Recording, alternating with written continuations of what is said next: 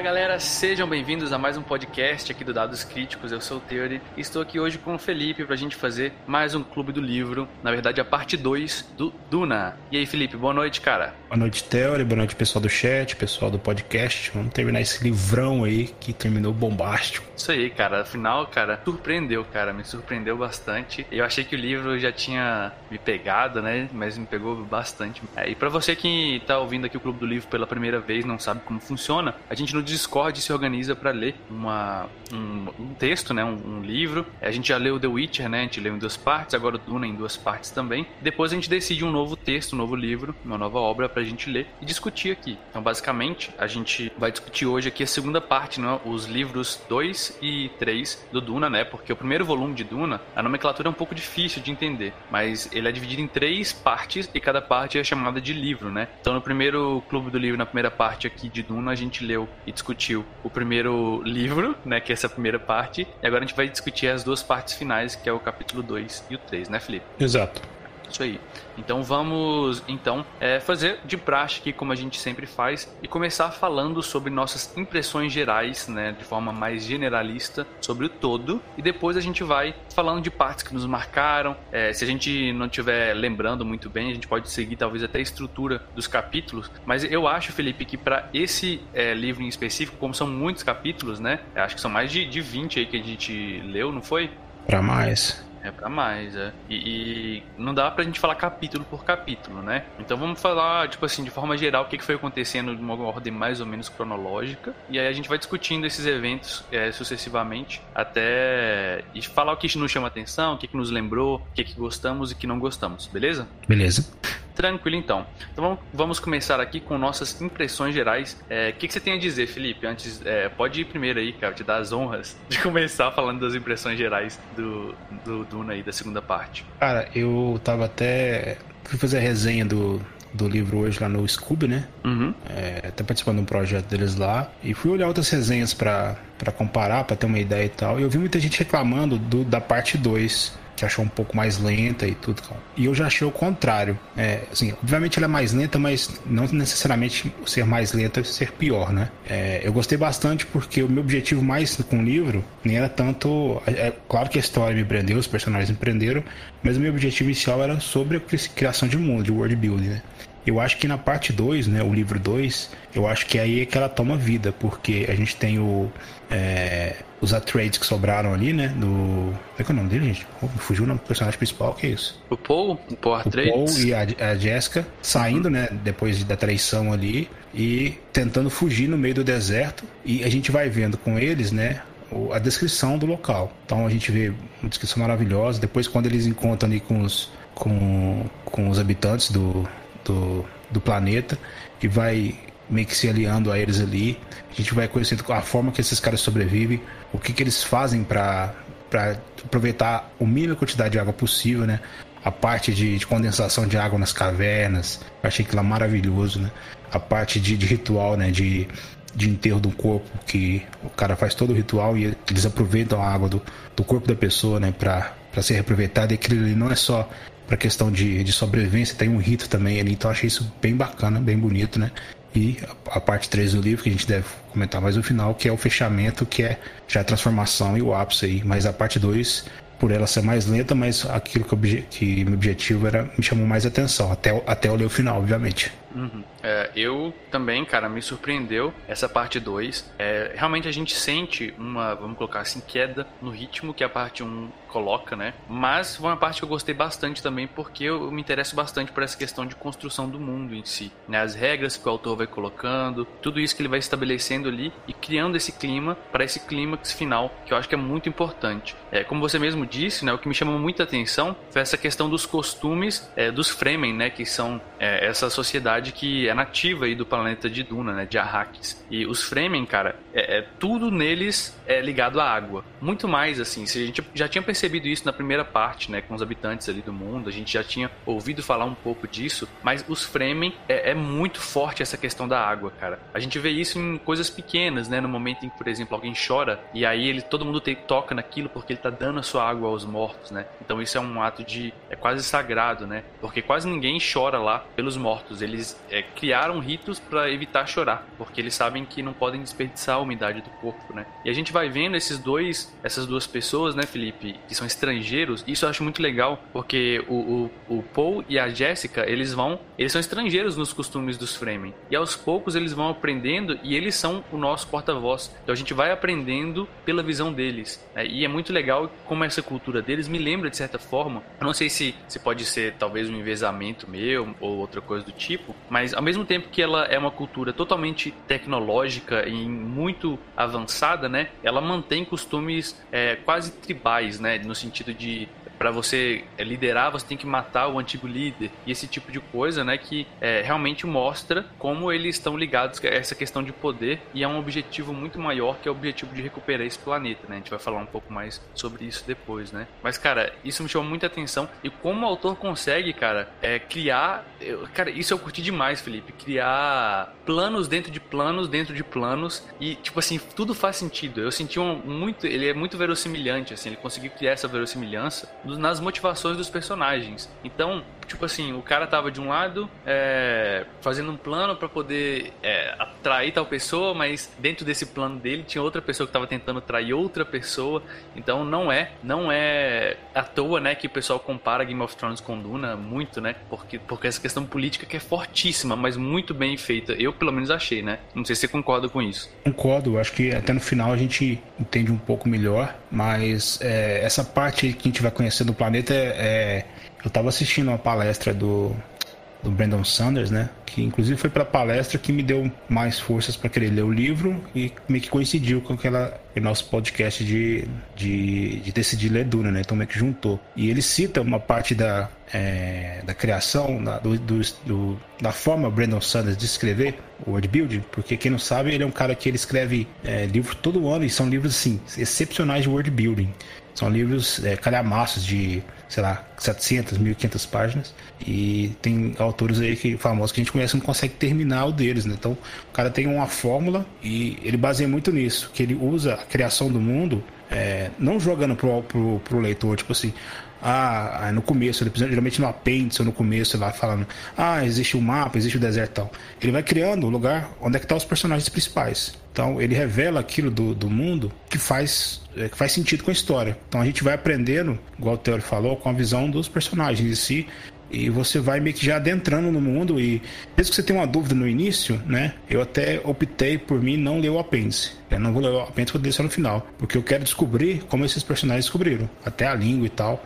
E para mim acho que foi uma escolha perfeita, sabe? Porque você comecei a conhecer os mundos, aí você começa a conhecer também um pouco mais sobre o melange, a especiaria e como os vermes estão envolvidos com eles. Você percebe que, que esses que esses Cara, eu não consigo falar o nome do povo, gente. É Fremen? Os Fremen, forte da minha cabeça. Que os Fremen, na verdade, eles, eles não têm medo desses, desses vermes, eles os idolatram, né? Não, não, não idolatram, eles consideram como, como os criadores, né? Que eles chamam uhum. eles, e até conseguem montar neles. Então é um segredo, porque meio que os outros habitantes do, de Duna, apesar de não ficar muito claro no livro, Duna também tem outros habitantes sem seus frames, né? Tem os que habitam lá, as cidades e tal. E todo mundo teme esses, esses, esses vermes aí. E a gente só descobre no decorrer dessa parte 2 e no uhum. final da, da parte 3 que na verdade esses esses criadores, esses vermes, eles são. Os frames não temem, não temem eles, inclusive são aliados, assim, usam eles em transporte, esse tipo de coisa. Uhum. Então, bem bacana é, isso. Pelo que eu entendi, Felipe, existem os frames selvagens, né? Que são esses que vivem é, nessas pias que eles chamam, pelo menos na tradução que eu li era assim, né? É, que são essas cavernas, esses locais, é que são os, os sit, né? Os sit que é como se fossem aldeias deles, e tem também os frame, e pelo que eu entendi, né, outros frame que podem ser contrabandistas, mas que de, é tipo meio que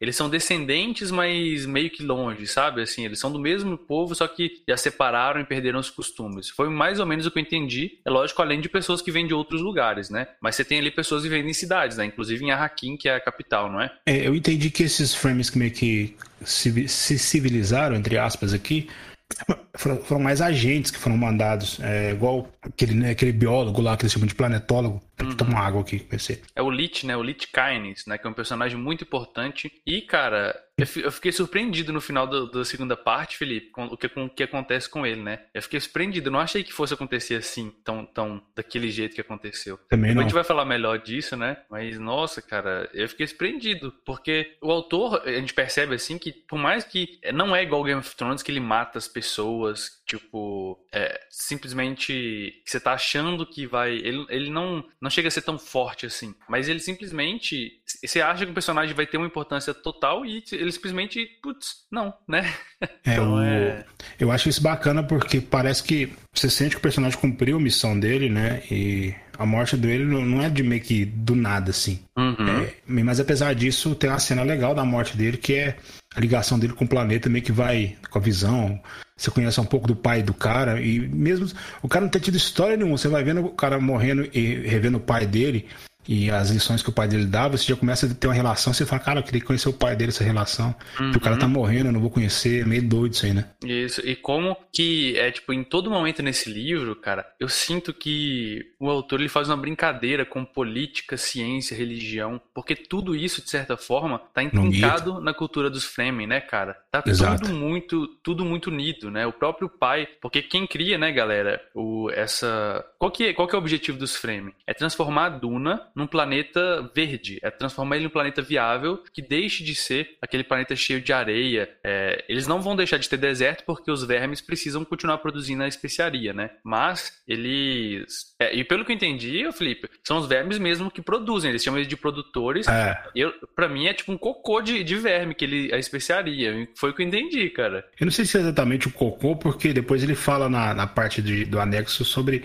as areias. Eu entendi que as areias seriam mais o, o hum o restante do que os vermes comeu. Eu não sei se é uma coisa ligada a. Pode ser algum tipo de excremento, mas eu não sei o que seria, porque eles falam de bolsões de águas e bolsões do, do melange subindo, né? De baixo. Uhum. Pode ser o peido do verme. Ah, verdade. É, tipo, alguns gases. Então a própria. É, é, não sei, cara, porque eles. É, isso assim, não fica muito claro, mas também não tem necessidade, né? Eu acho que isso é interessante também. É. A gente entender que eles são os produtores e pronto, acabou, né? E isso é muito legal porque já desvirtua a, a ideia que a gente tinha desses vermes como antes como algo. Olha que legal, né? Os vermes como. Eu acho que isso também é uma analogia para pro nosso mundo, né? Tipo assim, ah, é, a gente vai entrar numa floresta, vai pegar madeira, mas lá vai ter onça, por exemplo. A gente tem que matar essas onças malditas. Mas a brincadeira que ele faz, o povo de fora vê a, a, os vermes como predadores, como bichos que devem ser eliminados porque eles atrapalham a exploração. Os Fremen, que são nativos, eles veem aqueles bichos como produtores. Se não tivesse o verme, não teria especiaria. E é muito assim na natureza, né? É um ciclo, como diria os grandes poetas do Rei Leão, né? Quem, quem criou essa música foi o Elton John, né? E como diria o grande poeta, ele diz que é um ciclo sem fim, né? Então a natureza, ela tá totalmente interligada. E eu vi muito dessa analogia, dessa necessidade. O ser humano faz parte da natureza ele não é algo fora dela, né? Eu senti muito isso. É como se o se os, os vermes fossem a personificação da natureza, né? Uhum. A fúria, nos momentos que, você, que é preciso ali, onde é que você está extraindo, acabando com o planeta, né? E a, a forma de dar a vida, né? De dar a produção, sustento, eu acho que pode ser personificado assim, não sei. Uhum. Eu também vi muita influência, assim, das culturas meio árabes, assim, nos Fremen. Não sei se, talvez por conta do ambiente, pode até ser preconceito meu, mas eu senti um pouco disso, né? Na questão de como eles lidam com esse ambiente desértico, né? Eu achei que era um, um pouco de um amálgama entre árabe e culturas indígenas. Uhum. No, é, como se fosse uma cultura, sei lá, indígena norte-americana ou uhum. nossa que vivia no deserto, mesmo. né? Uhum. Eu senti isso. É, Mas eu, eu, senti que essa parte de árabe tá mais pro final do livro, quando a gente vê que que o Paul vai tendo aquela visão dele, né, meio que se concretizando sobre o jihad, né, que eles usam até mesmo o nome, que, que os Fremen vão sair pro, pro universo aí para pregar a palavra do Madib, né, uhum. que é ele. Então eu entendi que mais essa transformação de, de aqueles caras que, que saem, né, para não sei, não sei se foi também um, um, um, viés meu assim. Eu senti um pouco mais isso, porque começa a pegar uma palavra um pouco mais religiosa um pouco mais de messiânica, né? E o Paul Atreides tem uma transformação para mim que eu não esperava ali. Então, eu também, pode falar isso no final. É, vamos agora começar a falar da, de uma ordem cronológica, assim, né? Não a gente vai falar capítulo por capítulo, porque, como eu disse, ficaria muito grande. Mas vamos tentar falar assim, desde que o final da primeira parte, né? Então, fazendo uma breve recapitulação, no final do primeiro livro, a gente percebe a, a traição dos Harkonnen com a família Atreides. E a gente vê que o Dr. Yue, ele salva a Jessica e o e o Paul, né, para que eles pudessem viver e sobreviver no deserto. E aí nesse segundo capítulo a gente começa a ver às vezes o que aconteceu do lado do Harkonnen e outras vezes o que aconteceu do lado do dos do Atreides, dos sobreviventes, né? Porque não foram só eles que sobreviveram de personagens que a gente conhecia. Sobreviveu também é, um dos guerreiros, né, que era o Duncan, Duncan Idaho, né, que era um dos guerreiros dele. Sobreviveu uhum. o Tufir, que é o Mentat da família dos Atreides, né? O e o Tufir ele é tido como um dos melhores mentats mentats, né? Porque ele é um mentat que briga. É, os mentats é, são como computadores, já que não existem computadores, né? Eles são aquela classe de pessoas treinadas para pensar matematicamente, né? Como se eles vissem o futuro. Eles podem fazer planos, né? Então a gente tem o Tufis é, sendo salvo, sobrevivendo.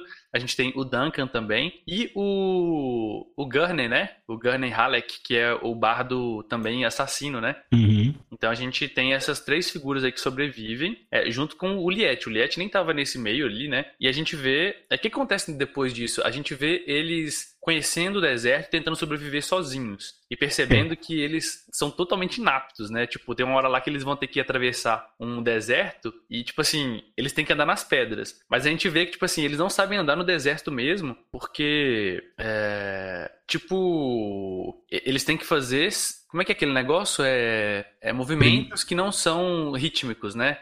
Para simular o deserto. É, primeiro a gente tem aquela transformação do, do Paul, né? A gente, ele começa a despertar, porque o, o Power Trade, é, ele foi meio que criado, né? Com, como se fosse um amálgama de várias classes, vamos pensar no RPG assim, né? Então tem esses esses é, esses mentats tem um pouco nele, foi criado um pouco na, na, na característica das Bene Gessericts, então ele foi meio que preparado para ser o herói, né? Não é um herói que, que acontece por acaso, o cara foi meio que preparado para isso. Uhum. Então quando acontece a morte do pai dele, ele tem essa transformação dessa parte mentate dele. Então ele começa a ver várias probabilidades, isso no final da parte 1, né? E uhum. ele vê, né, eles caminhando pelo deserto, eles vê alguns finais e tal, e aí, aí eles começam, né? Eles, eles se encontram com ali primeiro com, com um dos três aliados que você falou, eu não, não me lembro qual. Eles dão uma nave para eles, eles é conseguem escapar. Um Duncan, né? Isso. Eles conseguem escapar, vão no meio de uma tempestade e onde eles não são seguidos, né? Porque acharam que eles iam morrer. Eles caem, ficam no meio do deserto e tentam, né, passar o deserto ali. Eles, eles sofrem, eles vão para uma caverna, a mãe deles é enterrada numa areia movediça, é, e o, o Paul, para salvar ela, perde toda a mochila, os equipamentos que eles tinham, uhum. excesso de água, então eles passam um aperto ali, né? E eles têm que atravessar um deserto e tem essa parte, porque eles falam também de, de, de areias que são como se fossem tambores, né? No sentido de Isso. percussão, de, de percussão, né? De, ou seja, ela amplia os seus movimentos, os seus, seus passos ali. Então os caras só os frames que sabem atravessar isso de uma forma mais, mais prática, sem causar barulho ali. É, até porque os vermes, né, que são aqueles vermes como se fossem vermes púrpuras do D&D, né, são gigantes, bem maiores, muito maiores, né? Eles, é, eles são atraídos pelos movimentos rítmicos. Então, na, tudo que é tipo assim faz um barulho repetido, né, tum tum tum tum tum, isso atrai os vermes a quilômetros de distância, né? A gente vai ver depois que isso é inclusive a ferramenta que eles usam, eles chamam de batedor, que é um instrumento que eles colocam na areia para chamar martelador. os vermes. É, é, é, martelador em português? Bom, ah, se no inglês, em português tá martelador. É, tem, tem parte que eu li em inglês, tem parte que eu li em português, eu fui, fui testando aqui. Mas na tradução que eu vi na parte que tava em português, eu tava batedor, né? O... Depois disso, né? É... O, o Pizinho tá perguntando, é, tem a ver com o filme de agora? Sim, cara. O filme, os filmes, né? Vão ser baseados no livro, cara. E, Pizinho, que livro, né, né, Felipe? Que livro, mano. Cara, é. o filme parece que retrata muito bem, pelo menos pelo trailer que eu vi. É, eu gostei demais como os framings foram re retratados. A Chani, né? É, a Shani, né? A, a, que passa a ser uma das companheiras do Paul, né? Muito bacana, velho. Muito bacana mesmo. Exato. Isso. E aí, cara, esse cara, eles acabam sendo encontrados, o Paul e a Jessica, pelo Kynes, né? O Liet Kynes, que é esse planetólogo. E o planetólogo é o líder dos Fremen selvagens. E ele tinha pedido para os Fremen encontrar os, o, o, Paul e a Jessica que tinham fugido da traição dos, do, dos Harkonnen, né? Então, uhum. velho, cara, é muito político, cara. É um negócio muito doido isso aqui, velho. Porque você vê várias, várias coisas se ligando, né? É, se, o, por exemplo, o Duque Leto, o, o, eu percebo que o Liet Carnes ele fez isso porque ele se interessou muito pelo modo como o Duque Leto é, gerenciava naquele é, capítulo que a gente viu lá atrás. Você lembra que ele, que ele salva é, os, seus, os seus subordinados? Sim, ele até faz um teste com ele, aquela parte da nave que ele está conhecendo, né? No finalzinho do capítulo ele até fala assim, eu resolvi gostar desse Duke. Ele até fala assim. Né? Exato. Né? Ele tava meio que testando esse Duke novo que tava chegando. Isso, e é muito legal isso, né? Porque é, o, o, o Liet, ele era quase como se fosse um líder religioso também, né? Pro, pros próprios Fremen, né? E isso é muito legal que ele tenha mandado eles procurarem pela Jéssica. E quando a gente chega lá e a gente vê esse encontro dos Fremen com a Jéssica, é quando a gente conhece a Shani, que é aquela menina que o Paul via nos sonhos lá nos primeiros capítulos. Ele tinha sonhos com ela e ele já fica ali, né, todo eriçadinho, né, adolescente, né, uh, meninas e tal. E, mas de é, melange é? no corpo, é. cheio de melange no corpo. E, e, cara, a gente vê que eles são um povo muito bem treinado, muito, mas muito bem treinado para sobreviver no deserto, para lutar. Tanto que é, até começa ali uma briga, né, entre, tipo, uma... O Poe, ele desabilita um cara, o Poe tem 15 anos, ele desabilita um dos guerreiros é, é, mais velhos, né? Da, da tribo dos Fremen nesse, nesse primeiro embate aí. E o cara fica putaço, ele chama Jamis, né? E aí ele desafia o Paul pra uma batalha de é, é, mano a mano, né? Quem ganhar tem que matar o outro. É tipo isso, né, Felipe? É, tipo vida ou morte ali. Exato, e... cara. O que me lembrou é a parte, desse, a parte dos framings é que eles são tão. Os caras são tão fortes que eles conseguem é, lutar, né? não tem nem chance com os soldados do Imperador, que são uma classe de elite chamada de Sadalcar, se eu não me lembro. Isso. Então é como se fosse soldados de elite, por exemplo, dos Estados Unidos, a alusão que veio na minha cabeça na hora, né? É, soldados dos Estados Unidos no Vietnã. Pra Exato. na hora eu também pensei, eu pensei nisso, cara. Eu pensei sempre os Fremen como uma analogia ao Vietnã. Sabe assim, os nativos que conhecem a região muito melhor do que é, aquela tropa de fora do imperador, vamos colocar assim, né? É pelo período que foi escrito o livro ali, né? Logo depois ali com a, com a guerra do Vietnã. Então acho que foi, foi bem. A analogia é perfeita, assim. Se quiser, alguém quiser uhum. entender que não tá tá pensando. Então, o Paul Atreides, ele, ele, ele humilhou um cara do Vietnã no Vietnã. Então, você precisa tanto que o cara foi forte, com 15 anos de idade, né? Com 15 anos. É porque o Poe ele tinha se treinado para ser uma máquina de guerra né, desde que ele é, é, nasceu, né? Então, basicamente, ele, é, ele, eles falam que ele podia ter matado o cara quando ele tinha bem menos, né? Bem mais novo, né? É, em compensação, ele não sabe várias coisas que aqueles guerreiros saberiam. E o interessante, cara, que a gente passa a perceber aqui, é que eles têm o Poe, né? Por causa da profecia deles, que a gente já discutiu lá no primeiro episódio desse, desse clube do livro aqui, né? Do Duna, que ele seria o Lisan Al-Gaib, que era tipo uma espécie de profeta que viria para libertar o povo dos Fremen. E, cara, tudo que acontece com o Paul parece estar tá correspondendo com essa com essa profecia deles, né? O fato da mãe dele ser uma Bene Gesserit, que é aquelas, aquela mulher como se fosse da igreja católica, muito entre aspas, assim, né? Da instituição religiosa deles, né? É, na profecia tava isso. O fato de... E aí tinha uma parte na profecia de que ele teria que se provar é, através da espada, né? Matando alguém. E aí esse cara vai desafia ele e ele vai e, e consegue matar o cara, né, Felipe? Isso é muito louco, cara. Você vê a profecia sendo construída aos poucos. Muito bacana, cara. Exato. E ele mata o cara e ele desce lágrimas. Quando ele desce lágrimas, todo mundo se espanta, né? Porque, como o Teor comentou, é, eles foram acostumados a não verter lágrimas porque eles têm que guardar a quantidade máxima de líquido possível para sobreviver. Então, quando o Paul ele chora pelo cara que ele matou, então aquilo ali é um ato meio que de, de amor, né? De, pela vítima e tal, apesar dele, dele não conhecer o cara, né? O cara, até o cara até irritar ele um pouco lá. Então isso foi um ato ali que acho que ajudou, né? O processo em si. Apesar de, no processo de cerimônia, né? Todo mundo falar que, que esse cara era amigo dele por algum motivo, né? Como fosse um ritual de cerimônia, esse cara é meu, aí entrega, sei lá, uma flor, né? E o Paul não sabia o que falar, porque não conhecia o cara, né? E aí, através disso que ele usou, eu achei bem bacana essa cena toda de, de comoção, né? Meio que foi uma parte de integração dele com, com aquele uhum. grupo ali. Não, e o legal também é que a gente vai percebendo aqui que a mãe dele é uma Bene Gesserit, mas existe dentro dos Fremen uma espécie de matriarcado também. Existe ali uma cultura religiosa que é muito parecida com as Bene Gesserit, Porque os Fremen, eles estão diretamente ligados ao melange, né? Que é essa especiaria. A cultura deles, a, a alimentação deles, tudo, tudo é ligado à especiaria. Tanto que o olho deles são completamente azul, né? Completamente azul, porque eles se alimentam sempre com especiaria e tal. E a gente lembra lá atrás, né? Que a própria Jéssica suspeitava que uma reverenda madre, né? Das Bene Gesserit tinha vindo para Duna muitos anos atrás, séculos atrás. E isso meio que se confirma, porque existe ali dentro da cultura de, de, de Duna, né? Uma espécie de reverenda madre alternativa. Ela é um pouquinho diferente do que é, dos rituais que ela conhece, mas ao mesmo tempo o cerne, né? O núcleo tá ali ainda, né, Felipe? Exato. O, o que ficou na minha cabeça sobre essa organização, né? Das Genesis era que elas são. Ela tem esse viés filosófico, esse viés religioso, mas eles têm um viés muito geneticista, no uhum. sentido de estou preparando. A gente vai entender depois que são duas pessoas, um seria o Paul e o outro seria que a gente vai entender lá no final. É, Feiralta, né? Que seriam essa Feiralta, que seria essa como se a gente estivesse é, cruzando as melhores linhagens, né? Lembra uhum. lá da, da, né, da, da Segunda Guerra Mundial, Hitler? No caso, eles estão cruzando as melhores linhagens para criar um, esse super-humano, né, que vai levar a raça humana para outro nível. Então, eles têm isso meio que, meio que, por dentro como dogma da religião. Então, tudo isso. que essas mulheres prepararam é isso. Então, essa mulher não está aí à toa.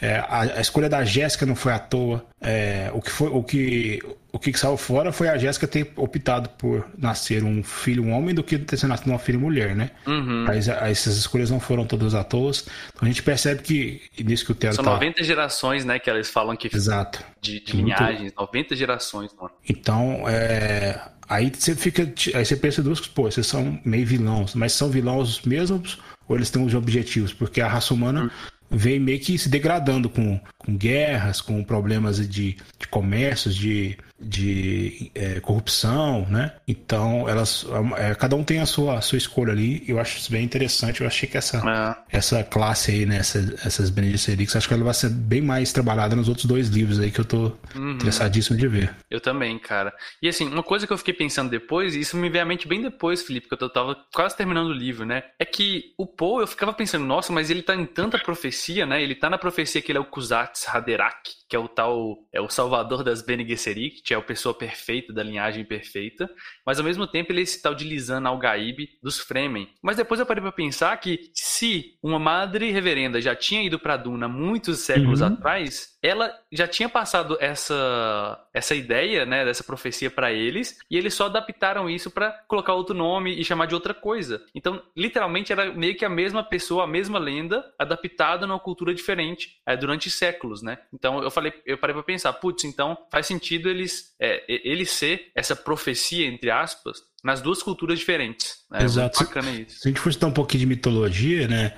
A gente vai ver muitas semelhanças com mitologias nórdicas, com é, mitologia é, egípcia, né, grega. Então uhum. você vai uhum. ver que tem, você muda algumas coisas, mas os, os processos, né, são bem mesmo. Eu, eu entendi que o autor usou isso como inspiração nessa parte. E o que eu achei mais legal é que o, o Paul saber que ele está sendo escolhido essa pessoa.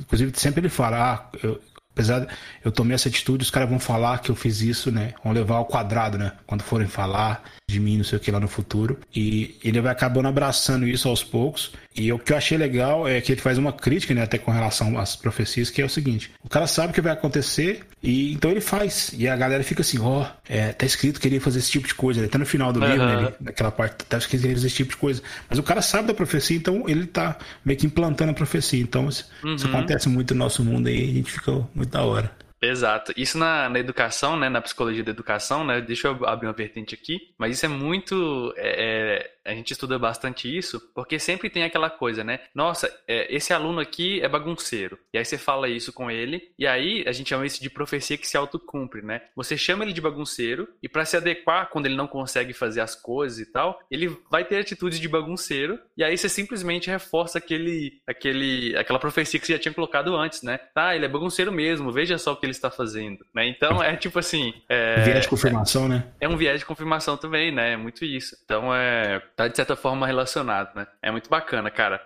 É, e aí, né, o legal é que a gente percebe que tanto o Paul quanto a Jessica, eles começam a passar por vários testes pelo povo Fremen para saber se eles são realmente escolhidos. Cara, eu gosto muito da Jessica, da personagem dela, de como ela, tipo assim, ela é matreira, sabe? Tipo assim, ela, ela percebe que ela não é, ela pode não ser essa pessoa, mas ela usa conhecimentos que ela aprendeu para tentar se adequar à lenda deles, usando as teorias deles para poder ser. E ela vai percebendo aos poucos que exatamente o fato dela fazer isso é que torna ela ser essa pessoa, sabe? Um pouco, não sei se faz sentido isso que eu tô falando. Uhum. Ela aproveita as oportunidades com alguns ganchos que ela tem, né? E, e uhum. ela é muito inteligente nesse sentido, né? É. E aí a gente lembra, né, que ela tava grávida de uma menina, né? Uhum. E eles já colocaram isso lá atrás, grávida do Duque Leto. E aí a reverenda madre dos Fremen, ela, quando elas morrem, e aí a gente descobre que as reverendas madre, elas passam a consciência dela e todos os conhecimentos que ela tem para outra pessoa. Então a reverenda madre dos Fremen era uma velhinha que tava para morrer. Então eles fazem um ritual e a Jéssica aceita ser a reverenda madre. E aí essa senhora, ela vai passar a consciência dela para Jéssica, só que a Jéssica não conta para ninguém que ela tá grávida. E aí nesse ritual que ela tá despertando a consciência da Jéssica, acontece um negócio que essa reverenda madre é, mais velhinha, ela fala assim: "Nossa, por que você não me contou que você tá grávida? Porque isso vai despertar sua criança também. A sua criança que vai nascer vai ter a consciência de todas nós juntas". Cara, e isso, tipo assim, minha mente fez assim, né? bizarro, né? Porque, caramba, é um negócio muito é muito fora da curva, né, cara? Você, tem um negócio, um bebê tem uma consciência de um tanto de idosas durante século que, que foi acumulando, né, mano? É muito, muito doido isso, velho. Eu, Achei bem. Eu acho que em determinados momentos, essa menina aí, essa Ayla, né? Que eles chamaram ela. Uhum. É, às vezes ela tá mais forte com a Trades aí, que, que o Paul. Tem um certo momento Paul, né, que o Paul começar a despertar no final ali, mas, putz, a menina com, sei lá, com 3 anos de idade, ela, já fazia comentários ali com adultos ali, então assustava, é, assustava a tribo, né? Uhum. A tribo considerava essa criança que nasceu como uma bruxa, né? Porque com dois anos ela já sabia falar, ela fazia comentários de adultos, ela se portava como adulto. Então ela é uma criança, tipo assim, que já era um adulto no corpo de uma criança. Basicamente isso, né? E super sábia, sabendo usar as coisas de adultos, porque ela foi acordada por, causa, por conta desse ritual. E o legal é que a gente vai descobrir isso aqui. O ritual é feito com um negócio chamado água da vida. E eles conseguem água da vida afogando o filhotes de verme dos vermes da areia, né? Dos produtores. Então, quando você afoga um desses vermes, olha como é difícil fazer isso. Você tem que juntar água pra caramba em duna para afogar um verme para conseguir é, essa substância consegue muito mais do que a especiaria, é como se fosse uma especiaria pura. Ela é totalmente venenosa e só a Reverenda Madre tem a capacidade de conseguir reverter esse veneno em algo que não é venenoso para distribuir para a tribo. Então, ao fazer isso, a tribo ela ganha uma consciência meio comunitária, né? As pessoas não sabem muito disso, né? Mas a gente percebe isso aos poucos que a consciência deles é como se fosse de uma, uma colmeia ou então de um formigueiro, sabe? É, as pessoas mais básicas, né, do dia a dia não percebem essa coisa, mas eles têm uma consciência em grupo muito forte, né, Felipe? É isso. Cara, essa, essa comparação que você fez, acho que é perfeita ainda de colmeia. Eu não tinha parado pra pensar nisso. É... Cara, essa água da vida é tão poderosa que é, algum personagem vai provar isso, vai colocar o dedinho, vai passar na língua e o cara vai ficar em coma em três semanas. Então, só Exato. pra você ver a... O próprio. Paul, era o próprio Paul, que ele é o cabuloso, né? Se é. ele é o cabuloso e ele coloca uma gotinha e fica desmaiado três semanas, né? É porque é um negócio fortíssimo, né, cara? Exato. Eu achei que você ia citar no final, por isso que eu não citei o nome dele.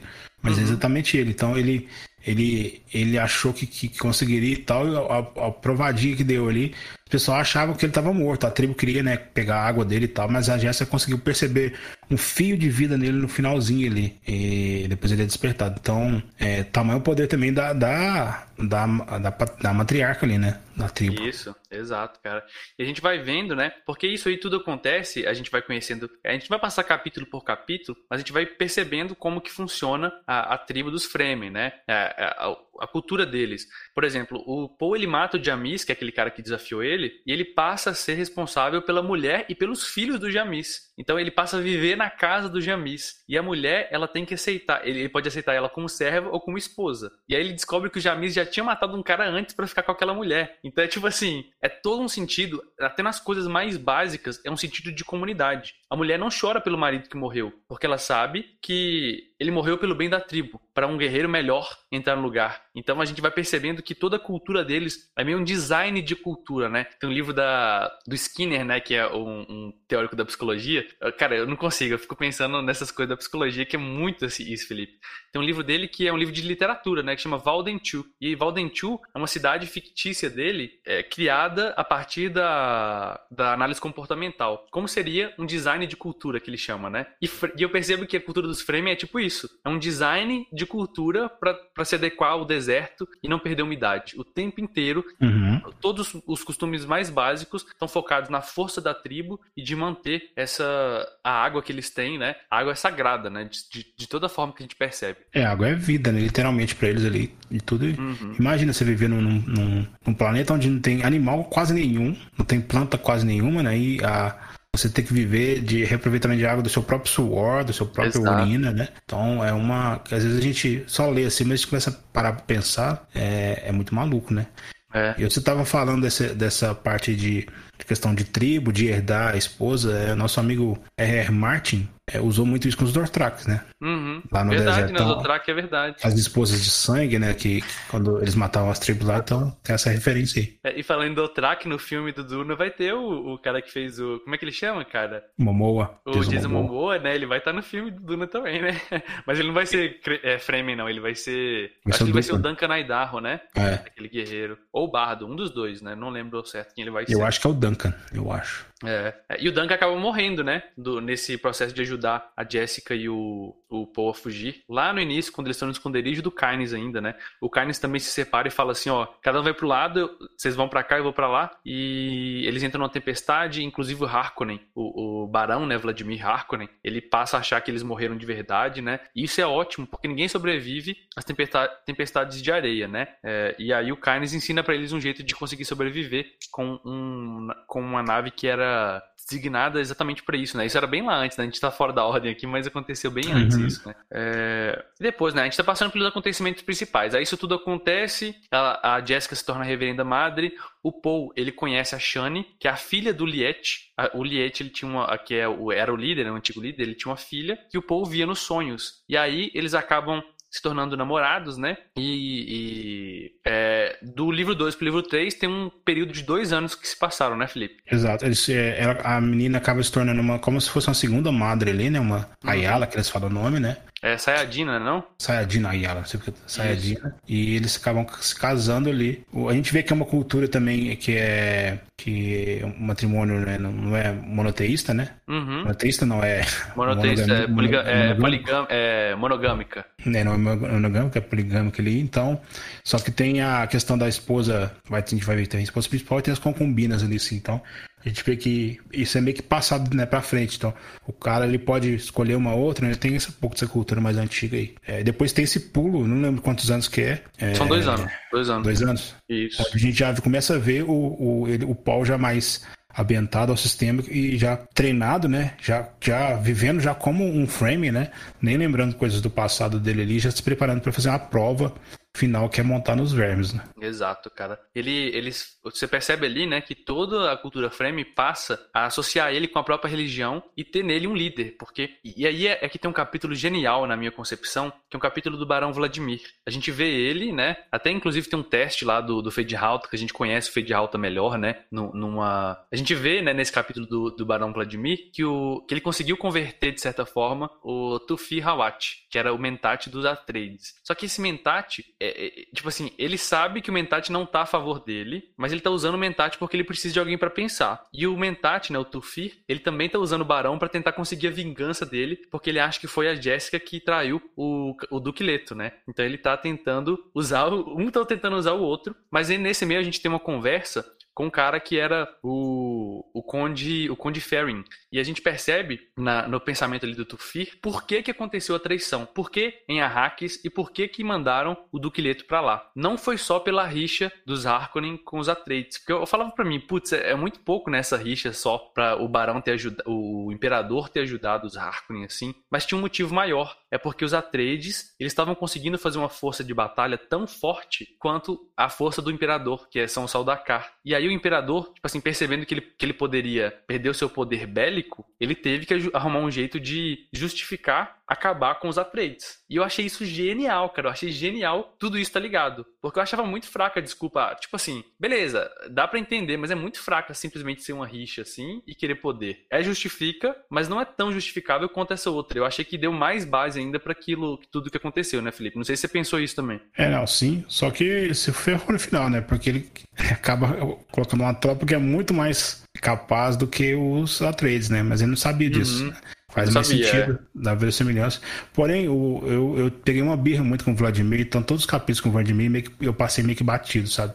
Uhum. Eu não, pra mim, acho que ele é o ponto fraco do livro. Eu não gostei desse vilão nem a pau. É então, mesmo? Não, não gostei. Uhum. Até, até senti... porque você viu a morte dele lá, como é que acontece, né? Exato. Ela acontece de um jeito secundário, né? Tipo assim, é, quem mata ele é a Ayla, não é? A Alia, né? É, quem mata é a menina lá de 5 anos Isso. de idade e tal. Só que, tipo eu... assim, eu senti, Felipe, aquilo que você, depois que você me falou, né? Que ele era um vilão que ficava falando os planos deles pros outros. Eu senti isso muito depois de que ele, aquilo realmente faz parte da personalidade dele. Ele precisa se mostrar, sabe? Então eu senti que ele era muito assim, diferente do Fade Halta, por exemplo, diferente do Conde, diferente do próprio Imperador. Ele precisa dizer, ele precisa, é quase para ele, o poder para ele em si só não vale a pena. Ele precisa dizer que ele tá tendo poder, sabe? Eu senti muito isso nesse personagem, cara. E, e tipo, dá ódio dele, cara. Eu senti ódio, raiva, tipo assim, cara. Você sentiu a raiva, a raiva, dele, ódio? Eu senti, cara. Nossa senhora. Eu não consigo cara, sentir assim, não. Eu não aguentava, velho. Não aguentava o capítulo com ele também. Eu ficava nervoso. Porque eu imaginava a voz dele na minha cabeça, uma voz chata, assim, sabe? Sei lá, cara. Eu fico muito pensando como que o cara fala, como que ele é. E aí na descrição dele como um cara gordo, que, que não conseguia nem se levantar e ficava dando ordem para todo mundo. É, ficava usando os suspensores de gravidade para poder ficar, tipo assim, em pé. Mostrava para mim que ele era, tipo assim, totalmente frágil, mas ao mesmo tempo ficava controlando todo mundo, cara. Isso me dava nervoso, Felipe. Nossa, muito nervoso, cara. Cara, eu não consegui ver esse controle todo. Eu, eu, eu achei ele muito. É... Eu não entendi muito o propósito dele, sabe? Eu entendi que era um cara que era para ser, né, esse, esse, cara todo de inteligência, mas é, eu, eu, entendi que foi uma ferramenta do autor para passar pro leitor os planos. Não sei, não consegui sentir muito essa parte. Hum. Essa parte me tirou um pouco, sabe? Mas o resto, acho que duas coisas do livro que me tirou um pouco é ele e outra coisa que eu vou falar mais pra frente, que meio que deu uma tiradinha, mas, por exemplo, um livro desse tamanho aí, só duas coisinhas, oh, você tá doido. É, verdade. É, e aí, beleza, né? Então aí a gente vai conhecer o Paul totalmente tentando se provar agora na cultura dos Fremen, porque ele estava sendo esse líder. Só que ele ainda não tinha montado ver um verme, né? Que é a coisa que os Fremen faziam com 12 anos de idade, né? Eles faziam isso. E ele precisava disso. E outra coisa que ele precisava fazer seria desafiar o atual é, governante, que era o amigo, que se tornou um amigo dele, né? Que é o Stilgar. E o Stilgar, tipo assim, virou um braço direito. Como que ele ia desafiar esse cara e matar ele, né? Porque era assim que os jovens reconheciam força e poder. Então a gente vê toda essa descrição do capítulo de, da justificativa, por que, que eles conseguiam é, montar os vermes, é muito bacana. Eu gostei demais do jeito que eles justificaram, né? É, e, e, a própria descrição de como eles montaram ali, com os ganchos, com o, o martelador, né? Que você disse. É, e, e, no final desse capítulo a gente vê que eles estavam indo para o sul, né? Eles separaram várias, as mulheres e os idosos bem para o sul para fugir dos Harkonnen, porque tinha o, o o, Vladimir ele deixou o sobrinho dele, o, o Raban, tomando conta de Duna, porque ele queria que todo mundo ficasse com ódio do Raban para depois ele colocar o Fade Halta como o atual Duque, né, Felipe? Isso é muito bacana também. Exato. Essa parte que eu achei mais legal do vilão foi isso, né? De pensar que eu vou colocar o meu sobrinho, que é mais entre aspas, é, fraco intelectualmente, mas é um cara muito bruto, muito vingativo, cara que quer sangue. Ele vai judiar da população, depois eu vou mandar o outro sobrinho meu, que é um cara mais controlado, mas que é mal da mesma forma, mas é, meio que é, não tão aparente, né? E, e ele vai se, se chegar como o salvador, né? É a mesma coisa se você mandasse o Joffrey pra judiar da, da população, bater e tal, e depois se você mandasse, sei lá, o, o Mindinho para governar. Basicamente uhum. é isso, a uhum. referência de pra Game of Thrones, quem gosta da série aí. É verdade, cara. É verdade, o Fade Alta seria tipo um Mindinho, verdade. Só que bem mais mortal, né? Um Mindinho. É, um Mindinho cara... combatente, né? Exato, exato. E aí, né, nesse caso, a gente percebe que no final, quando ele, quando ele consegue montar e ele monta um verme gigantesco, ele, eles veem uma nave de contrabandistas. E aí, os, o, a gente percebe, né, porque muda o capítulo, a gente agora tá na visão da nave, e a nave era do Gurney Halleck, que ele ficou, que era o antigo bardo e ao mesmo tempo o cara que treinava, um dos caras que treinava as tropas do, do Duque Leto, e a gente percebe que ele tinha vivido, é, ele, a gente já sabia disso antes, né, mas a gente é, vê como que ele estava agora, depois de ter vivido com os contrabandistas, né, esses dois anos. Exato. E aí eles se encontram, né, cara? É um encontro muito doido. Porque, cara, eu fiquei super tenso, Felipe. Porque o Gurney, quando eles se encontram ali e ele reconhece o Paul, e o Paul fala que a mãe dele tá viva, a gente percebe que o Gurney ainda acha que quem traiu foi a Jéssica. Eles não sabem quem, quem traiu foi o Dr. Rue, né? O Dr. Rue lá, aquele cara. Então eu falei, caramba, isso vai dar muita merda, porque ele vai tentar matar a mãe dele quando chegar lá na, no, no, na aldeia deles. Nossa, vai dar muito ruim isso, cara. Eu fiquei tenso, velho, nessa parte, velho. O, o que é legal do autor nessa parte, é só pra colocar contexto pro pessoal da, da live, é que quando o Leto estava vivo ainda, né, o Paulo, ele recebeu uma carta, né, que falando de uma traição e tal, e eles queriam escolher alguém próximo deles para fingir que meio que para usar essa carta para tentar pegar os o Barão Harkonnen, né, nesse processo. Então eles usaram a Jéssica, não falaram para ninguém, né, só uma, uma pessoa ficou sabendo era o Mentati, se não me engano, e o, o era, próprio era o único Paul, Paul, era o próprio Paul, porque ele falou assim, ninguém pode saber, senão eles vão saber que eu tô fingindo, entendeu? Então ele deixou pro Paul, inclusive ele chega pro Paul e fala assim, ó, se depois que tudo acontecer, você chega pra sua mãe e fala assim que eu nunca duvidei dela de verdade, né? Que foi tudo uma farsa. Exato. Então esse cara, depois disso teve a traição, muitos dos, dos Atreides morreram, fugiram. Então esse esse personagem aí, ele, até então ele pensa que se, ele jurou vingar. Então isso é contado nos capítulos lá no começo. Então o autor não jogou esse de cima, então. Então, então quando você vê o personagem, você já lembra, putz, ele vai ver a Jéssica, vai dar treta. Exato, falou. Cara. Por isso que, é, que eu acho que é muito bem construído, cara. E agora eu tô pensando, a gente tá discutindo aqui, como que é complexo, né, Felipe? Porque eu fico imaginando uma pessoa que, que igual tá ouvindo o podcast sem ter lido o livro, deve estar tá perdidinha, né? Porque, cara, é muito complexo, é muita linha de personagens diferentes lutando contra outro, que quer derrotar outro, né, cara? É muito complexo. É, não dá pra, o pessoal tá perdido, não dá para entender com a gente falando, mas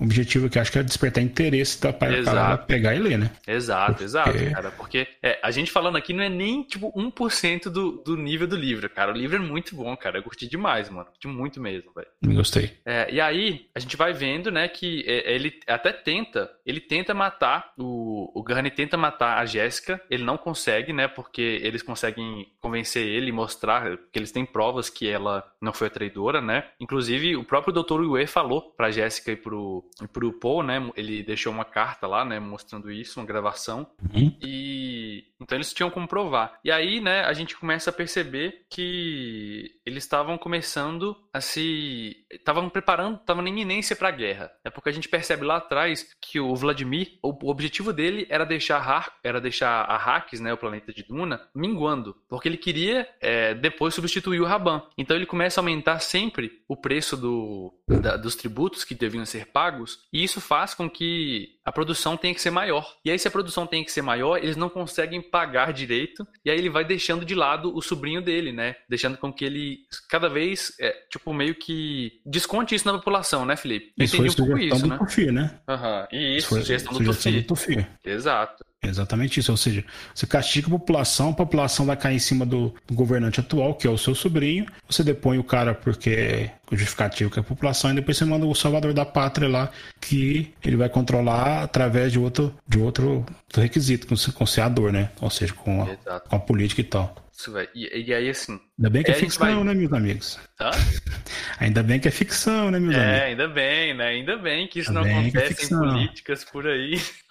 Que isso. Ai, ai. Ainda bem que quando acontece merda, a galera não manda é, políticos fazerem notícias sensacionalistas para é, fazer uma cortina de fumaça, né? É, Esse autor é muito bom, criou da cabeça dele, pô. Tem nada a ver com o nosso mundo, senão. Ai, Ai, cara.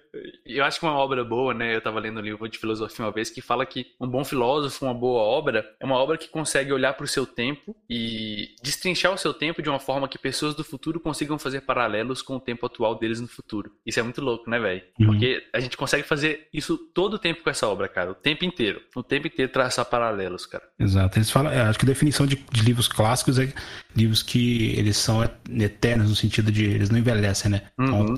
Se você vai ler, sei lá, se você vai ler é, Os Miseráveis agora, se você vai ler Miseráveis daqui, sei lá, 50 anos, vai ser, a aplicabilidade vai ser a mesma coisa. Acho que esse Exato. livro se enquadra nisso. Eles têm aplicabilidade, perfeito, cara. E, assim, depois disso a gente vê que tem uma guerra em iminência. Vai acontecer uma guerra ali e, e a gente vê o próprio Gurney ajudando agora os soldados Frame, eles se preparando. E a gente vê, em um determinado momento, eu não sei se tô pulando muito aqui, mas a gente vê que o Paul também tá se preparando para isso e eles vão atacar a Hakim, que é a capital. E eles percebem que o imperador tá ali com naves de todas as casas que não pousaram ainda e ele trouxe muitas legiões de Saldalcar, né, que são esses guerreiros dele pessoais, né? E aí começa meio que uma guerra ali entre eles, né, Felipe? Essa que é a outra parte que me, que me tirou um pouquinho. É a transição. Eu uhum. achei, tipo assim, um capítulo, tava o Paul lá é, conversando com, com os amigos dele, não sei o que, no outro, pum, naves no planeta, entendeu? Uhum. É, e eu não senti essas outras transições porque teve mudanças de livro, né? De, de,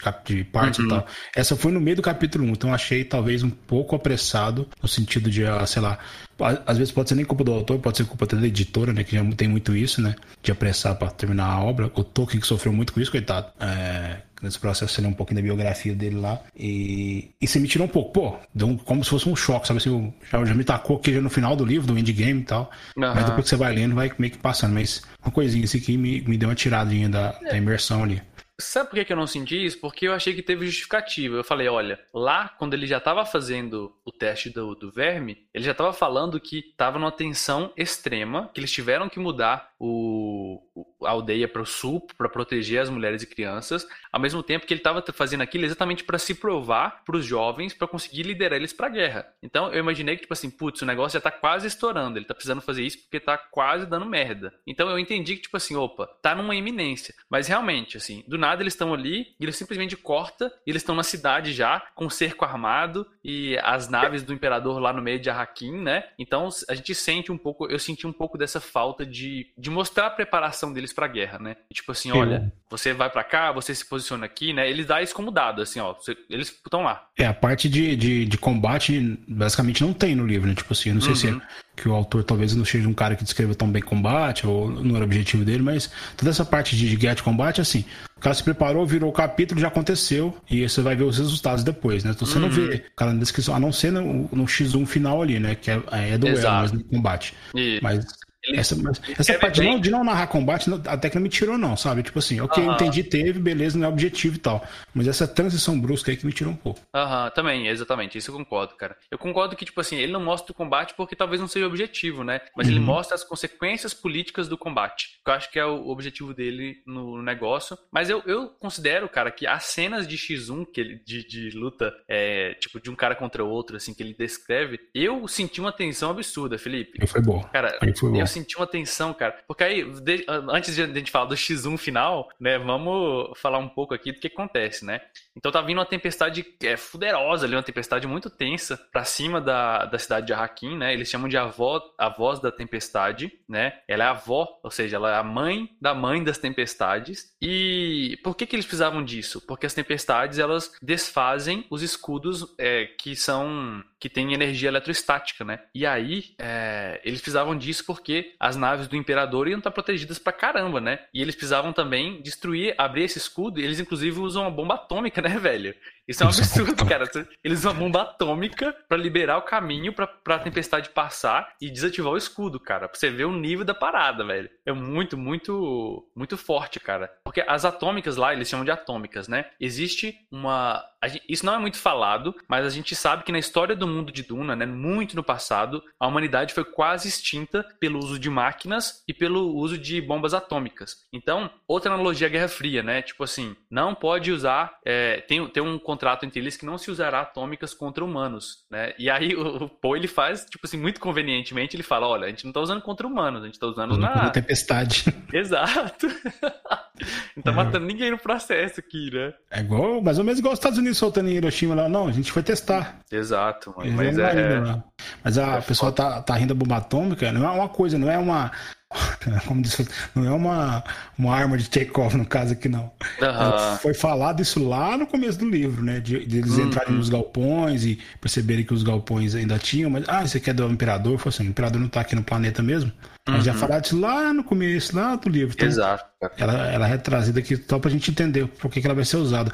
Igual o retrato do avô do Paul. Aquilo ali para mim foi o toque de. Não sei se você lembra da cena que a quando eles tá, é, é, quando eles chegam do planeta deles aqui, a Jéssica uhum. vai arrumando as casas, ela vê o retrato do, do sogro dela e ela uhum. tem nojo porque o cara parece que ele era um carrasco, um tirano. E no final, é, né, a gente vai falar um ah. pouco disso, ela começa a enxergar um pouco do avô no Paul. Sim, a verdade, né? Isso para mim foi um toque, velho. Aquele livro pra mim foi um toque. Genial, cara, muito... genial. É muito bom, né, cara? Parece que o cara escreveu o livro ao contrário, né? Porque ele pegou um negócio lá na frente e falou: vou colocar isso aqui no começo só pra poder depois a pessoa é, é, ter uma noção. Isso é muito, é muito bacana, cara. Porque realmente o, o Poe ele vai se tornando, à medida que ele vai tornando esse general e cumprindo a profecia, esse cara é meio tirando às vezes, né, cara? Ele, ele toma decisões e acabou, velho. E, e, cara, e aqui tem um negócio também que eu não esperava de forma alguma. No meio desse combate, os soldados do imperador atacaram lá no sul. Ninguém esperava isso. E eles uhum. conseguiram matar várias mulheres, quase dizimaram lá. E mataram, inclusive, o filho do Paul, cara. O filho do Paul com a Shane. Cara, eu não esperava isso de forma nenhuma, Felipe. Eu falei, cara. O menino também não, mano. O menino também não. Que ali foi, ali foi bizarro. Meu Deus, cara, como que ele vai reagir a isso? E aí você percebe que, tipo assim, ele tá se tornando realmente um cara mais tirano, porque ele percebe, ele sente a morte do filho dele, mas ele fica focado na vingança, né? Tipo assim, eu tenho que matar, eu tenho que acabar com eles e, e tal. Então, ele sente isso, mas ele continua firme no, no, na tarefa dele de, de vingar, né, cara? Cara, essa parte, esse final pra mim é tão bom, porque você vai vendo, pra quem conhece, você vai vendo toda a jornada do herói, toda, passo por passo. O cara seguindo, aí o cara sai do ambiente, encontra o mestre, aí é, a prova, o limiar, não sei o que, se preparando, a transformação deles tendo a visão. Pô, beleza, tá sendo jogada no herói. Você vai ver depois, cara, que o cara vai se tornando é vilão, mano. Cara, isso pra mim foi, nossa, o cara, o cara foi muito bom. O cara usou um tropo conhecido aí de, sei lá, uhum. 300 milhões de livros, de série, de filmes. E no final ele meio que dá uma subvertida. Toma que seu herói. Exato. Ou você, viu, ou você seja o herói ou você viu o suficiente para se tornar um vilão. Basicamente é Exato, isso. cara. Isso eu gostei demais, porque a todo momento né, eu ficava com medo de que o Poço tornasse aquele cara bonzinho, tipo assim, ah, tá na profecia, ele sempre vai dar certo. Mas não, você vai vendo que ele é muito mais complexo, cara. Muito mais, muito mais. Um personagem que, que é humano, cara. Ele erra, e apesar dele ser esse cara da profecia e ter essas capacidades de pensar e de lutar cabulosas, né? É, no final a gente percebe que eles entram, eles conseguem é, acabar com o imperador ali, né? Com as tropas dele.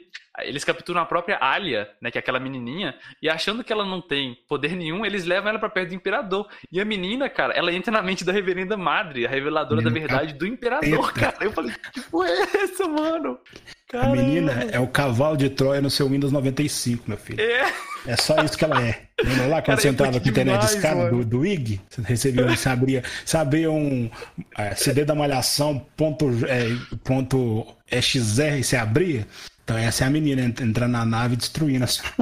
Cara, e eu gostei. Essa personagem aparece muito pouco. Você percebe mais a percepção da tribo e dos outros sobre ela do que ela mesma. Mas eu gostei demais da Alia, cara, porque ela é uma personagem muito complexa e tem por que ser complexa. Ela é estranha, você sente uma estranheza quando fala e, e ele descreve a menina, né? Porque ele descreve ela como delicadeza e às vezes ela finge ser criança exatamente para dissimular, né? Então ela fingiu medo. Tem uma parte que ele fala assim lá dentro, perto do, do imperador, né? É, então a gente conhece o imperador pela primeira vez também no final do livro, né? no finalzinho ali do livro. Ô, Teore, é o que eu descobri agora, a relação que eu fiz. Duas palavras, o nome é até parecido. Arya Stark.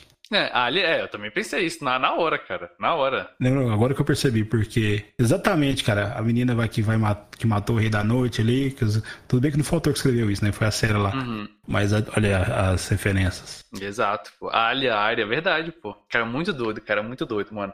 E, e, o Paul, né, nesse finalzinho, depois que ele toma aquele negócio que a gente falou, né, que é a água da verdade, só mulheres, reverendas madres, podem tomar isso porque é muito venenoso. Mas ele meio que dá, ele desperta mais o poder mental dele ainda. Ele meio que se torna, né, o Kuzats Haderach, que é essa profecia, ou Lisan Al-Gaib na profecia dos Fremen, né? E isso é muito louco, né? Porque ao se tornar isso, você percebe a mãe dele tendo medo dele, e ele também não deixa de ser humano, né? Ele começa a ficar cada vez mais, é, eu tenho que fazer isso, eu tenho que tal. E aí, cara, começa essa cena final, que é uma cena que depois que eles invadem e ganham a batalha, ele fala, o imperador consegue meio que fugir ali junto com a sua corte, né? Porque ele tinha vindo com todo mundo, mulheres, crianças do imperador, filha dele, veio todo mundo ali para poder dominar o, o dominar hacks, né? Porque tipo assim, para ele, velho, é, não tem não tem batalha que o imperador perde, é simplesmente é, ganha ele, tudo, né? patrolar o planeta ali Exato. e dar pra filha passear eles nem, tipo assim, é, ele nem suspeitava que existiam a quantidade de Fremen que existiam, né? Porque os Fremen sabiam se esconder muito bem no planeta. Então ele não sabia que existiam talvez milhões de Fremen ali. Achava que seria tipo uns 30 mil selvagens que viviam ali, como se fossem bichos na, na floresta, né? Então eles subestimaram demais. O poder também que, é lógico, Fremen, os Fremen já eram fortes, mas juntos com o treinamento que o Paul levou para eles, junto com o Gurney depois, nossa, eles ficaram muito mais fortes, né, velho? Muito mais fortes. Exato. E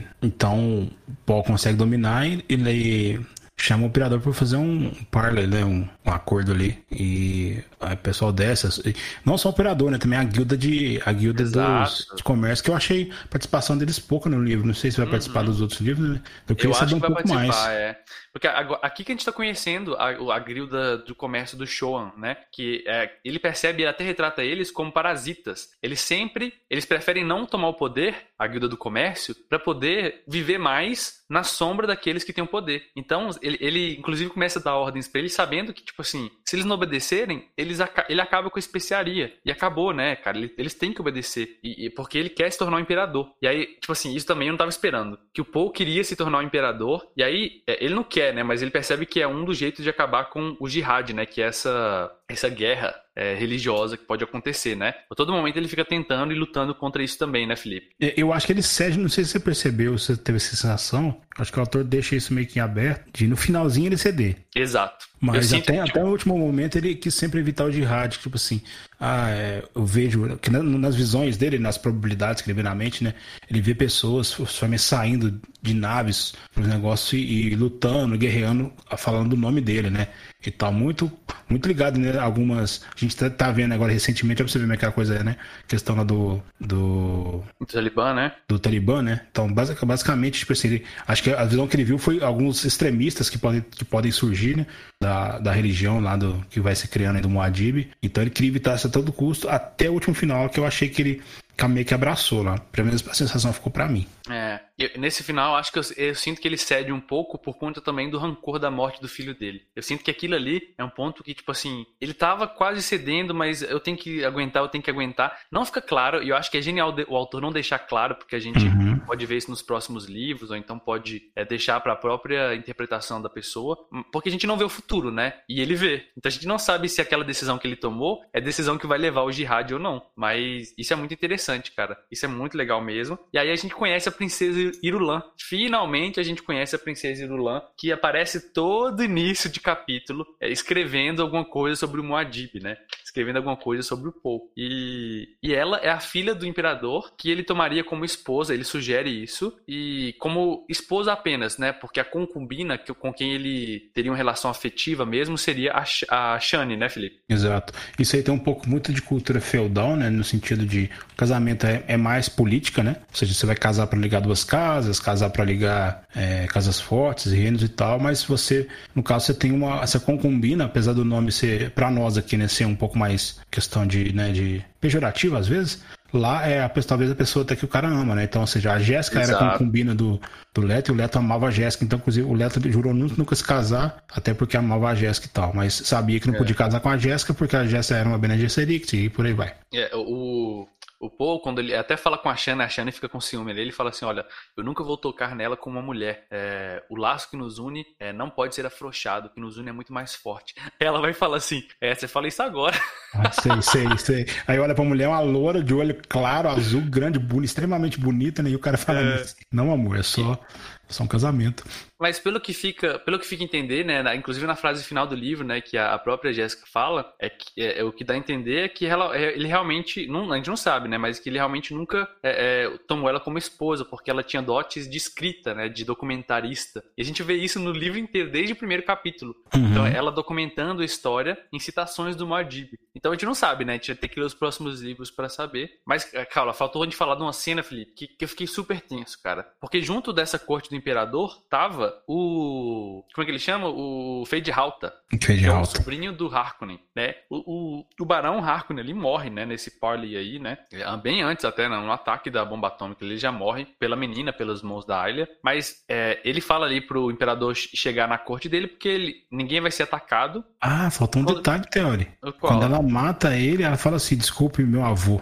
Ah, é verdade. Porque a gente descobre depois, né, Felipe? A gente descobre que o, que o Vladimir é parente muito próximo do, do, do Paul, da, da, da família lá. Exato. Porque a gente não sabe quem é a mãe, o, o, o pai da. O pai da Jéssica. A gente descobre no meio do livro que o pai da Jéssica é o próprio Barão Vladimir, né? De um, as Bene Gesserit, é, nesse negócio delas de. Faltou a Jéssica de criarem... assim, Não!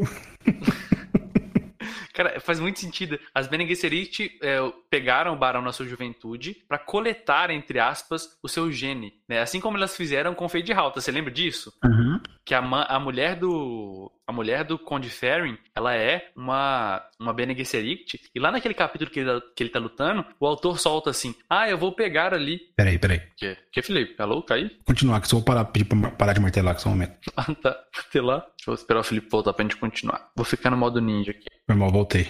Beleza. É... Minha, mãe, minha cachorra tá doente aqui, minha mãe tá tendo que bater a ração pra dar na boca, ah, entendeu? Tá esmagando entendi. a ração aí na cozinha. Entendi. Não tem problema não, mano. E aí, cara, a gente descobre que ele, ele soltou isso, né? Que eles coletaram genes do, do Fade Halta. Eu acho que isso vai aparecer depois. A gente vai falar assim: nossa, não acredito. Tem quase certeza que isso vai aparecer no futuro, nos próximos livros. Que ele já deixou a arma de Tchekov aí, né? Uhum. Pra gente no, pro futuro. Mas então, o Paul, tanto ele quanto a Ayla, eles são descendentes tanto dos Harkonnen quanto dos Atreides, cara. Eles sim. são por isso que ele pode ser o, o, esse, esse cara da profecia, né? Porque ele é o resultado de criação genética e de treinamento. Só poderia ser ele, né, velho? Só poderia ser ele. O, tem uma, uma, Quando eu tava lendo esse pedaço aí das Bene Gesserits, eu lembrei da referência do livro que a gente leu, né? De The Witcher. Que você não chegou nessa parte ainda, mas a gente vai ver muito ligado a Siri. É, uma personagem importante lá que a gente vai ver que teve uma espécie de manipulação genética pelos elfos. Então, eu peguei uma, peguei uma inspiração desse, do, do autor, né, do Sapolsky, muito grande nisso aí. Não, mas muito na cara mesmo. Você vai ver um uhum. pouco mais uhum. pra frente, ele assim, eu achei muito da hora isso aí. E é bacana, cara. Esse pode ter sido referência, né, que ele pegou em Duna também. Muito, com certeza. Não, e aí a cena assim que eu fiquei mais tenso, cara, foi porque o Fade Halta tava ali, né, que era o sobrinho do, do Barão Vladimir, e o Fade Halta, ele desafia o, o Paul, né, pra uma luta mano a mano. E aí, chama Kinley, se não me engano. Cara, eu fiquei pensando, tipo assim, eu fiquei com, apesar do Paul ser o Paul, ser o protagonista e, e tudo mais, né, a gente vê a visão da mãe dele falando assim, nossa, isso pode dar muita merda, e a gente percebe que a visão dele não é perfeita também, né, do futuro. Exato, exato. E ele mesmo fala assim, ah, se eu morrer aqui eu vou virar um Marte. Se eu, não, se eu viver, todo mundo vai achar que eu consigo. que ninguém pode me parar. Então ele não tinha muito a perder, né? A não ser a vida, né? Mas ele, ele foi ali para essa luta. E eu fiquei muito tenso, véio, achando que ia dar merda pra cacete. A gente vê o Fade Halta como um cara extremamente traiçoeiro, né, Felipe? É, e o, o autor, ele, ele, ele, é muito bom nesse sentido, porque. É apesar de você achar que você saber que o cara ele é protagonista, né? Ele vai sempre te construindo isso. O cara tem essas visões mas essas visões não são 100% verdadeiras, são probabilidades, né? Vocês já viram uhum. algumas até falhar, né? Ele até fala, pô, eu não, eu não vi o. Eu não vi o, o. aquele antigo barão, né? Como é que é o nome da casa que eles herdaram quando eles vieram? É. O antigo barão? O barão antes do dueto, que vivia lá em Arrax, que eles herdaram a casa. Putz, não sei, cara. Ele falou o nome dele aqui, então. Ele viu esse cara lá e falou assim: eu, nas minhas probabilidades, eu não vi esse cara aqui. Será que é ele que vai me matar?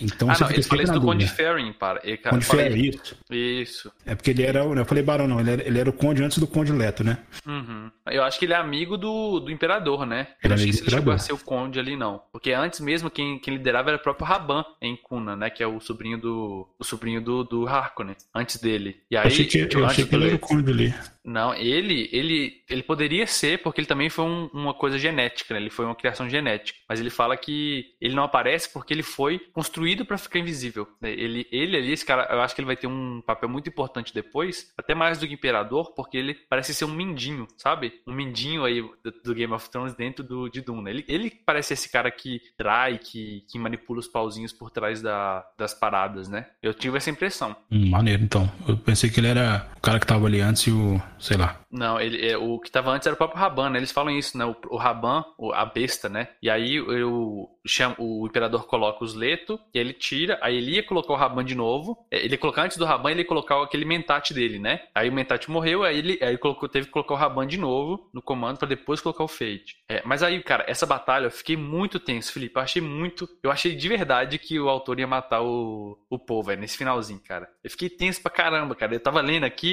eu não conseguia. Enquanto eu lia, um andando, tipo assim, eu imaginei na minha mente, né, a cena deles, um rodando ao redor do outro, assim, com a faca, se tava com veneno e não. E isso, cara, foi me dando um nervoso. falei, caramba, velho, será que ele vai morrer no finalzinho do livro, cara? Mas acaba que ele consegue, é, mesmo com os subterfúgios ali, com as traições do Fade, ele mata o Fade, né? É, mata esse personagem. E, e ele, tipo, consegue casar, pelo menos é o que a gente acha, porque a, o livro acaba aí, nessa cena, né? Não tem mais nada uhum. depois. Ele consegue que... esse acordo, né? Acho que essa cena teve o ápice porque o, a diferença dos dois, né? Que um falava muito e o Paul não falava nada, né? Que era até uma estratégia.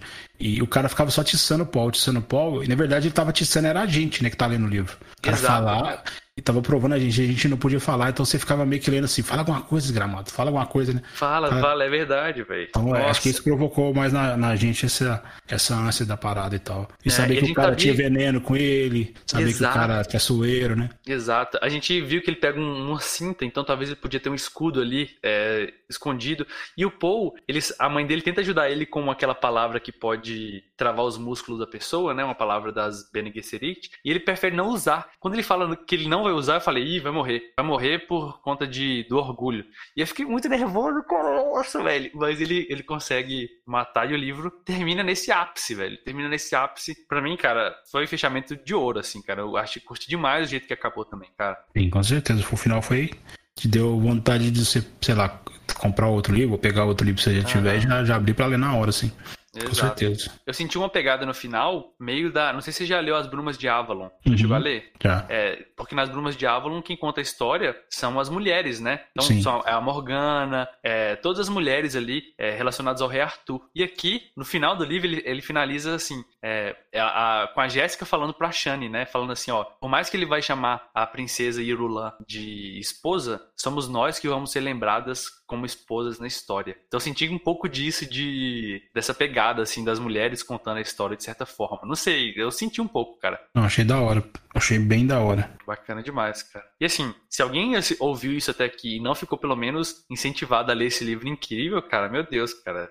Pega o livro e lê, galera. É muito bom, cara. Esse livro é, é incrível, cara. Valeu muito a pena a gente ter lido aqui, Felipe. Eu, eu acho que valeu demais a pena. Não, com certeza. Sei lá, eu, eu tava pensando é, se ele entra ou não no meu top 5. Eu acho que ele entra sim no meu top 5 livros é, que eu já li. Então, sei lá. Como eu acabei de ler ontem, né? Precisa digerir mais é. coisa para pensar. Então, gosto de digerir mais uma semana e tal. Mas eu acho que com certeza ele tá aí no top 5 livros para você ler aí. Eu, assim, eu parei de fazer lista, assim, de, dessas paradas porque eu sei que são coisas diferentes, né? Então eu ficava muito nessa, nessa pira de dar nota, de não sei o quê. Mas eu tenho tentado parar com isso porque eu entendo que, putz, é, se eu fizer isso depois eu vou, vou, me contradizer também. Então é melhor chamar o livro de foda e falar que é um livro que tem que ser, tipo assim, eu acho que você tem que ler, né, antes de morrer. Vamos colocar assim, né? Um livro para se ler antes de morrer. É, é um livro que é, você pode. É, quem que precisa de ler o livro, sei lá? Se você gosta de ficção, se você gosta de fantasia, né? Mesmo fantasia medieval, né? Você tem várias referências ali. Se você quiser criar, é, você está pensando em escrever um seu próprio livro, ou se você quiser pegar experiência para construir seu mundo de RPG, é, mesmo que seja uma parada né, futurista e tal, mas você pegar referências de como se criar uma coisa verossimilhante, né? Então eu acho que, sei lá, talvez esse seja, talvez esse, né, para sair um pouquinho de, de Tolkien lá, né?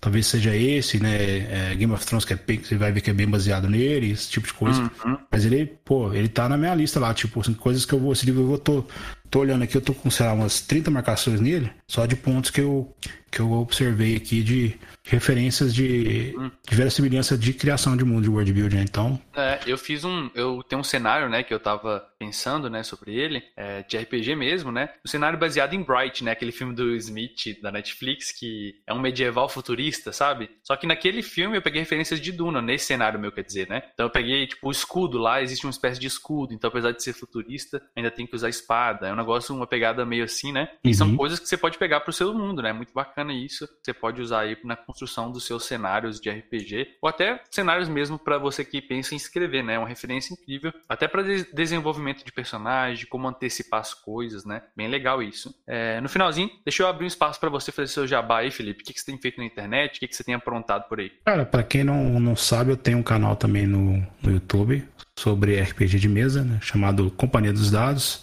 Eu faço vídeos aí dando dicas de basicamente de mestragem, usando alguns recursos para melhorar a sua mestragem, é, ferramentas, tem focado bastante em ferramentas, principalmente agora né, na mestragem online aí. E tem falado também um pouquinho de sistemas, sistemas de RPG. Atualmente estou falando sobre Pathfinder segunda edição, estou acabando uma série deles, pretendo mudar para um outro sistema específico também. É, quero trazer algumas coisas sobre também literatura, mas literatura mais focada à fantasia, é, aplicada né, ao RPG, então estou trazendo os livros que eu leio, né? Os livros estão às vezes que não são tão comuns aí para a galera pegar referência. Eu acho que é isso que a gente tem feito.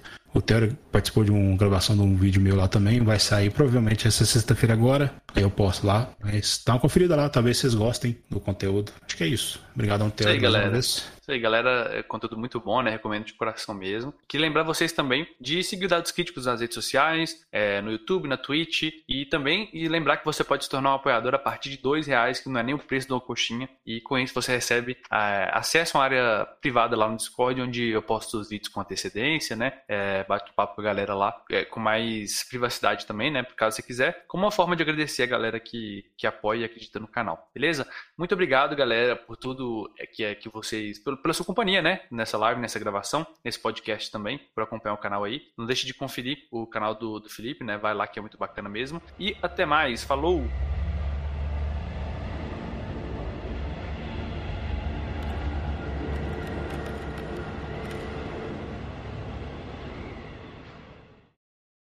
Este podcast foi editado pelo Dados Críticos.